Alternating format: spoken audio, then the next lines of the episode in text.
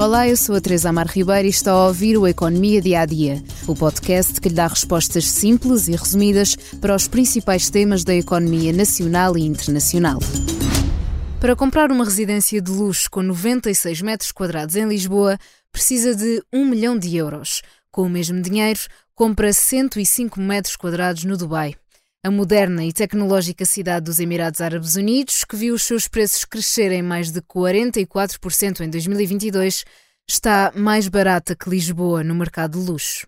Mas o top 5 desta lista feita pela consultora britânica Knight Frank, em parceria com a imobiliária Quintela e Penalva, na 17ª edição do The Health Report, é ocupado pelo Mónaco, depois Hong Kong, Saint-Tropez, Nova York e Singapura, que está na mesma linha de Londres.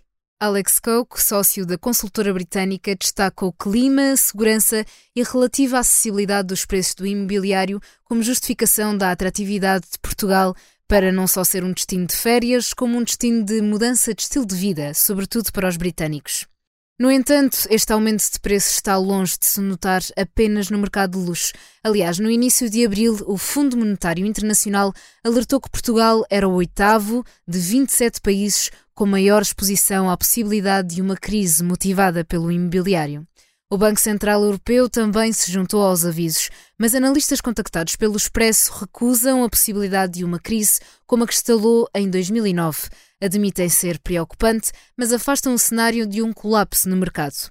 Segundo os dados do Eurostat, o preço das casas subiu 11,3% em Portugal no quarto trimestre de 2022, embora tenha ocorrido um decréscimo de transações, ou seja, uma possível redução da procura.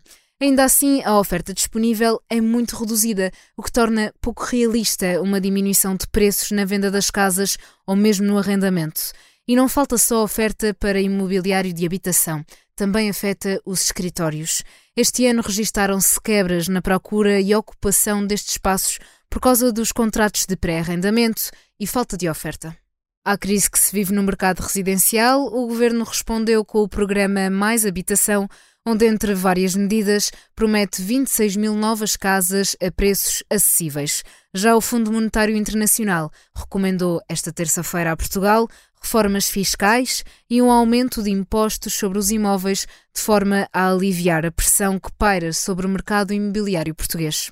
Tudo no Economia Dia a Dia, mas antes da despedida convido a ouvir o podcast Expresso da Manhã do jornalista Paulo Baldaia sobre a seca em Portugal que já afeta 40% do território português. Um problema que afeta todo o sul da Europa, onde já estão a ser tomadas medidas. Uma conversa com Francisco Ferreira, dirigente da Associação Ambientalista Zeros e professor da Universidade Nova de Lisboa. Obrigada por estar desse lado. Se tem questões ou dúvidas que gostaria de ver explicadas no Economia Dia a Dia, envie um e-mail para tearribeira.express.empresa.pt. Voltamos amanhã com mais novidades económicas.